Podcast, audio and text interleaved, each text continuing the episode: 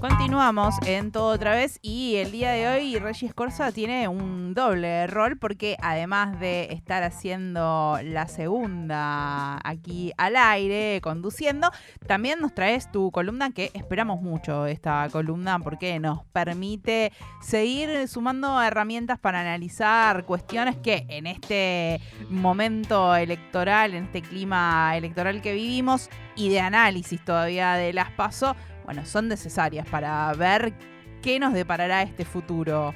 Y que decíamos, ¿no? En las columnas también anteriores, Raque, bueno, vamos a ir pensando, o a tratar de ir pensando por qué estamos ante un escenario donde la mayoría de las argentinas y de los argentinos se inclina por eh, candidatos o candidatas de derecha, qué es lo que pasa ahí, qué es lo que se está buscando detrás de esa imagen, pero también nos parecía muy interesante poder profundizar en quiénes son los votantes o les votantes de mi ley. ¿sí? Y a propósito de eso, se publicó una nota en página 12 que se llama Juventud, Masculinidad y Giro a la Derecha, que escribió Carlos Jiménez, él es secretario académico del Instituto del Conurbano y director de Masculinidades Críticas y Territorio de la Universidad Nacional de General Sarmiento, a quien tenemos el placer de saludar y con quien vamos a conversar Muchísimas gracias, eh, Carlos, por esta nota. Gracias a ustedes por el espacio. Bueno, primero preguntarte, eh, a partir ¿no? de, lo que escribiste en página 12, pero también me imagino del laburo que vienen haciendo desde la Universidad Nacional de General Sarmiento, que, eh, ¿cuál es esa pregunta disparadora que se hacen en relación a varones, la elección de mi ley y también la masculinidad hegemónica? Creo que como en estos tiempos todos nos hacemos muchas preguntas y creo que en ese sentido fue como bastante ambicioso tratar de dar respuestas a varias ¿no? de las cuestiones que abrimos en el artículo. Eh, en lo personal había una preocupación eh, que tuvo que ver con escuchar a muchos, muchas referentes de la academia o de los medios de comunicación o del ámbito de la política, eh, poniendo el foco en los jóvenes varones de los sectores populares. ¿no? A mí me parecía que eso estaba en la línea de reproducir ciertos estigmas y para sumar a problematizar el perfil del votante, que bueno, acá me parece está bueno que hagamos un análisis más en clave de género, poniendo el foco en la masculinidad hegemónica, que está pasando en todo caso con los varones que sí lo votan, que están viendo en el candidato para poder desarmarlo y en todo caso poder sumar algo más al análisis. Y ahí un poco explorando en función, digamos, de los temas de investigación, de la experiencia de trabajo en la universidad, bueno, un poco fue apareciendo que parte de lo que este candidato de extrema derecha está, digamos, reproduciendo en su discurso y propuestas, tiene que ver con preceptos liberales que anidan muy bien en conceptos patriarcales y de la masculinidad hegemónica. Bueno, ese es un poco el conjunto de preguntas e inquietudes que movilizaron un poco a reflexionar en esta línea. Y al, al hacerse esas preguntas, ¿qué encuentran? O sea, digo, pensando en esta pregunta que vos decías o en esta reflexión que decías en relación a quienes votan a mi ley son los varones de los sectores populares. ¿Es así? No, claro, a ver, eh, un poco lo que quise hacer es intencionalmente traer distintos estudios, encuestas que se hicieron post elecciones, pero también algunos datos bien concretos acerca de los resultados. ¿no? una de las primeras cuestiones es identificar, bueno, dónde se aloja la población, ¿no? si mira la pirámide demográfica más joven, y encontramos que en el conurbano, bueno, y miramos datos del conurbano y vemos que en verdad mi ley no ganó en ninguno de los municipios del conurbano, y más bien el peronismo en todo caso retuvo esos, esos municipios. ¿no?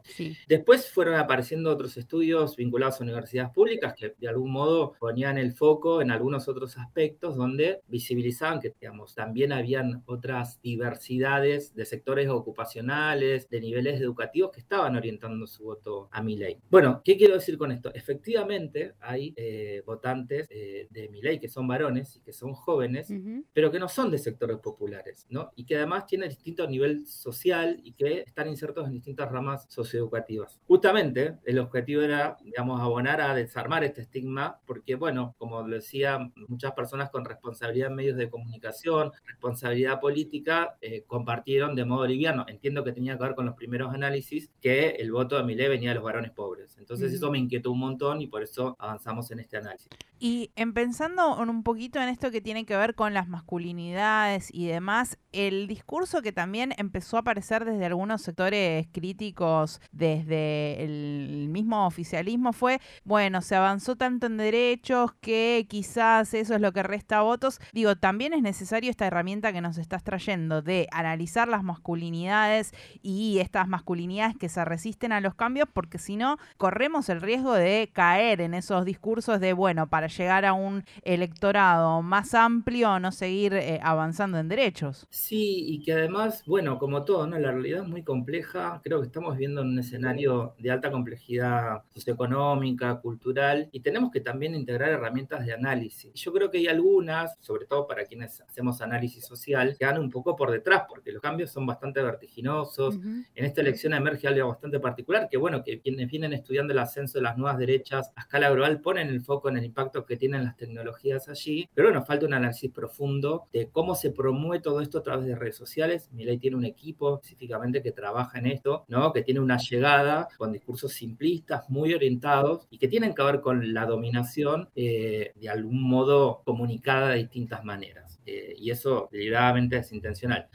comunicación. Por otro lado, también poder desarmar esta noción de que eh, es voto bronca. Sí y no a la vez, ¿no? En realidad he estado hablando mucho con referentes que trabajan con jóvenes en estos días y aparece, por supuesto, el enojo de la crisis de eh, espacios políticos que no han resuelto, situaciones críticas que tienen que ver con eh, justamente los sectores más vulnerables, pero también aparece como, bueno, es lo nuevo, hay algo de esperanza allí, digo, también referentes políticos un poco lo han dicho. Entonces, bueno, esto configura un escenario, digamos, bastante complejo para, analizar. Eh, ahora, todo lo que aparece, el comportamiento eh, y todo lo que transmite en términos discursivos y de discurso de odio, el candidato a presidente, tiene que ver con esa configuración de la masculinidad hegemónica y cómo se enseña ¿no? Eh, ese tipo de, de preceptos y que están muy, digamos, entrelazados con la construcción de su espacio político. Estamos conversando con Carlos Jiménez, es secretario académico del Instituto del Conurbano y director de Masculinidades Críticas y Territorio de la UNS. Carlos, ¿qué ven eh, los votantes de Miley? ¿Qué, cree, qué crees con, con, estos estudios y con este trabajo que fueron realizando que ven o que les gusta de lo que Miley muestra? Eh, bueno, yo creo que eh, como todo lo efímero y lo performático, se ve la superficie y se ve y no se ve el contenido, ¿no? creo que el trabajo comunicacional que han hecho en cierta parte resulta como medio explosivo, por un lado hasta simpático y que tiene que ver con un lenguaje propio de redes sociales. Eh, digo, incluso la exacerbación propia de, la violencia, por eso digo acá hay que mirar un poco el impacto de la tecnología, lo que llega hasta una instancia que es momentáneo eh, y, cómo eso va generando como simpatía. Yo he escuchado también analistas ¿no? que, lo ven a Milay disfrazado, tipo este, esta gente que hace, este, los jóvenes que se disfrazan tipo de otaku. Eh, tipo cosplay. Tipo cosplay. Y en vez de, de, de codificar ese mensaje, eh, las críticas vienen por, digamos, reírse. Entonces digo, creo que nos falta un poco analizar el tipo de lenguaje que está utilizando para llegar a una generación que además está atravesada por toda la crisis económico y social. Y él de repente dice, bueno, este, la casta y quiere prender fuego todo, y de repente es un pensamiento, digamos, que genera como cierta cercanía en términos de, bueno, acá también hay otros intelectuales que dicen esto de la rebeldía se volvió de derecha. Tiene que ver con estos tiempos, ¿no? Y con cierta seducción de cómo se configura un discurso eh, con esta, estos nuevos atravesamientos. Y en, el análisis que, llevaron adelante, ¿cuál es el, rol o, qué espacio ocupan las mujeres? ¿También eligen a mi ley? ¿Lo hacen en, igual proporción? ¿Lo hacen en menor proporción? Porque han salido también en los últimos días diferentes artículos y diferentes investigaciones que apuntan a que em, quienes quieran disputar la elección frente a Javier Milei tienen que, digamos, de alguna manera conquistar el voto de las mujeres. ¿Qué, qué pensás de eso y, cuál es eh, el porcentaje que se inclina, o, no tanto en números, pero digamos, en relación a los varones, a elegir a Milei? Bueno, hay distintas este, encuestas que han hecho universidades y encuestadoras privadas, un poco lo que dicen es que efectivamente, digamos, la mayoría del votante, en el 65%, este, votante masculino, siempre estoy hablando en binario porque así lo, registran, lo relevan y en un 35% el voto femenino. Eh, es, una brecha bastante considerable, ¿no? Eh, creo que eso marca eh, alguna diferencia de cómo se está construyendo cierto discurso. ¿Cómo tienen que hacer los candidatos un poco para disputar el voto? Eh, me parece que es discutir en un sentido como bastante más amplio, porque bueno, digo, yo mencionaba algún estudio donde decían, bueno, incluso también con esto de desarmar lo que mencionaba hace un rato, que el votante de Milei es un varón pobre, sector popular, un poco estas encuestas han mostrado que en verdad el votante de Milei en promedio tiene un nivel educativo, socioeducativo más alto que en términos comparativos con otros votantes. Eh, la pregunta es que también, porque si no, Digo, para no caer en esto de que la masculinidad hegemónica eh, es solamente encarnada, la masculinidad hegemónica como el patriarcado es un sistema de ideas que, bueno, que se reproduce a través de prácticas y las prácticas pueden estar, digamos, de algún modo presentes en cualquier identidad, incluso en mujeres, ¿no? Digo, si miramos el perfil de la candidata a vicepresidenta, bueno, vemos un conjunto de prácticas altamente correspondientes a la masculinidad hegemónica que tienen que ver con el lugar que desde ese eh, canon le toca, digo. Fíjense que es la contracara en muchos aspectos de la efusividad. Yo digo la pasión, pero la pasión contiene violencia, que es un poco lo que digo en la nota, ¿no? Porque incluso muchos medios que lo protegen lo muestran como un candidato pasional, ya sabemos. En vez de decir que es violento. En vez de decir que es violento y que ejerce violencia en todas las formas posibles. Pero la contracara es una candidata mujer con un perfil, eh, fíjense, como lo performático incluso se pone en juego, muy suave en sus entrevistas, muy pausada en sus palabras, dice cosas terribles, pero de un modo, bueno, y acompañada con todo lo gestual que tiene que ver con esta performance del género, ¿no? Pelo lacio, cejas caídas, eh, protegiendo a la familia, ¿no? Creo que... ¿Cómo deben ser las eh, mujeres? Hay también, ¿no? Un mensaje. Es potente esto como que tal cual que se está planteando, eh, porque bueno, también esto configura un tipo de feminidad esperada, ¿no? En su proyecto político, que bueno, que es un poco lo que nos tiene bastante en alerta a las personas que venimos del campo popular o progresista. Carlos, pienso también en las distintas caracterizaciones que se han hecho de otras mandatarias en otro momento y digo, todo lo que eh, se ha producido desde los medios hegemónicos de comunicación en, alrededor de la figura de Cristina Fernández de Kirchner con tapas de eh, diarios y de revistas atroces que en ningún otro eh, caso lo hubieran hecho si hubiera sido un varón la figura presidencial. Digo, acá también eso está un poco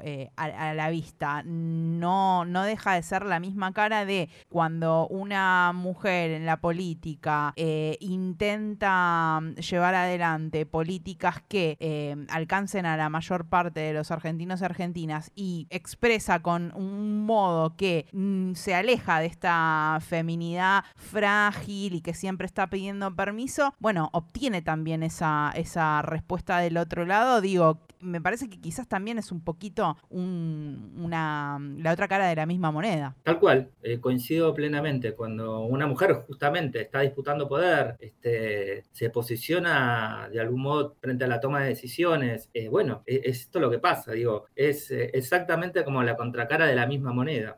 Violencia política, ¿no? Claramente. Carlos, te agradecemos muchísimo por, por esta nota. La verdad es que hay mucho por conversar, por hablar, ¿no? Me quedo pensando también eh, y digo, te dejo por, por si quieres hacer algún cierre al respecto, en cómo eh, se vincula también, ¿no? Digo, este armado de Milei o esta imagen que propone Milei, tanto él como en su candidata a vicepresidenta, con aquello en lo que se identifican o que se ven identificados e identificadas e identificadas quienes lo votan, ¿no? Digo, bueno, hay algo de la violencia del candidato, esta efusividad, esta pasionalidad, todo entre comillas, ¿no? O hay algo de esas imágenes, eh, de ese modelo patriarcal que, está presente y que en algún punto quiere ser rescatado. Digo, pensando, por ejemplo, en que el lenguaje inclusivo, ¿no? Es uno de. es una de las expresiones que más detestan desde este sector. Sí, totalmente. Yo ahí quiero como hacer dos reflexiones, un poco para cerrar. Una que tiene que ver con que efectivamente había un pensamiento conservador de derecha que estaba bastante contenido, eh, que no se animaba a alzar la voz, eh, bueno, por una agenda de muchos años de, ampliación de, derechos y de avances, bueno, a través de la lucha de colectivos y que ahora encuentran el momento para expresar esa resistencia abiertamente. Pero no creo que todo el caudal de votos que ha tenido Milei en la, en la primaria tenga que ver con ese pensamiento, ¿no? Digo, acá podemos ir al análisis más politológico de elecciones para atrás y podemos decir, bueno, ese pensamiento llega al 10%, en otros momentos más, pero el tema es, digamos, pensar qué pasó con el resto de personas que no son de ultraderecha, que no son fascistas y que están votando Milei. Yo creo que esa es la clave. ¿Qué es lo que pasa ahí? Y un poco lo que de algún modo charlo con distintos actores políticos, este, de comunicación, es que tenemos que darnos una estrategia de pedagogía de la palabra en lo que se nos viene, porque ese pibe que quizá vio un TikTok y le cayó simpático y lo votó porque le habla de la casta y porque lo ve enojado y dice, bueno, este me viene a decir la verdad y todo el mundo ya este, viene haciendo lo mismo, bueno, hay que sentarse, hay que hablar, hay que poner en perspectiva la importancia que tiene el Estado para garantizar la salud, la educación, el trabajo, ¿no? Entonces me parece que eh, eso tiene que ver con el desafío que tenemos todos, todos digamos, las personas que tenemos responsabilidad pública en los distintos espacios, en las distintas esferas. Yo creo que es posible de que podamos a través de la palabra y del diálogo y de la conversación habilitar a que este, la elección pueda salir de un modo distinto. Pedagogía de la palabra. Muchísimas gracias, Carlos. A ustedes. Ahí pasaba Carlos Jiménez, secretario académico del Instituto del Conurbano y director de Masculinidades Críticas y Territorio de la Universidad Nacional de General Sarmiento. Como siempre, la universidad pública también enriqueciendo el debate, aportando eh, elementos para poder pensar el fenómeno más allá de lo que se dice muy fácilmente en los medios de comunicación, que incluso tal vez muchos de nosotras reproducimos, ¿no? Al principio, con esos datos eh, que tanto nos impactaban. Bueno, es importante, interesante poder desarmarlos un poco más, pensar que es algo más transversal, que no solamente son, como decía Carlos, los varones de los sectores populares, sino que hay un cierto sector de la población que lo eligió, que se, que se ve identificado o identificada con ciertas cuestiones que plantea el candidato, pero que tal vez no todos y no todas están de acuerdo con todo y por eso esto de, me parece que es importante poder rescatar de la pedagogía de la palabra. Y una sola cosita, Raque, porque no el tiempo es efímero y tirano. Eh, pero podemos retomar, digo, en próximas columnas, tiene que ver con esta mirada que tiene el equipo de Sergio Massa, incluso también el equipo de Patricia Bullrich, hacia esas mujeres que eh, no acuerdan o no votarían por la opción de Javier Milei, pero de qué manera poder, digamos, convocarlas con el voto. Desde el sector de Patricia Bullrich lo que dicen es que saben que tiene un amplio apoyo en las personas de más, las mujeres de más de 65.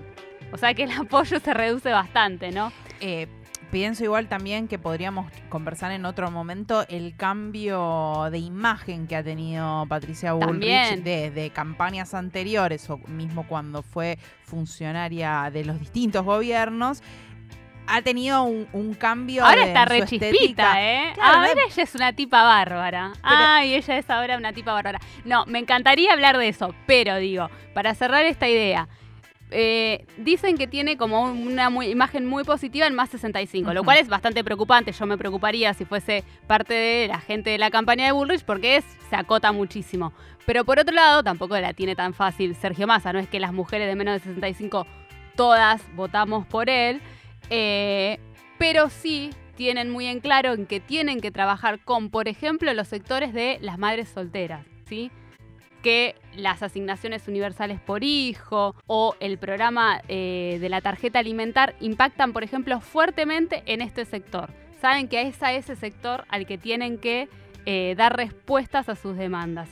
Digo, es interesante para seguir conversando, pero está claro el escenario y saben que hay también otro tipo de disputas en ese sentido. Para seguir pensando como y me anoto la imagen de Patricia Bullrich para que conversemos. lo conversaremos en adelante pero digo para seguir pensando en esto como la masculinidad las masculinidades tradicionales el patriarcado y el rol de las mujeres lesbianas travestis trans no binarias intersex y el amplio espectro que se corre del patriarcado tradicional, como también incide en las elecciones y hay que poner el ojo ahí. Así que muchísimas gracias por traernos todas estas herramientas. Por favor. Y seguiremos conversando.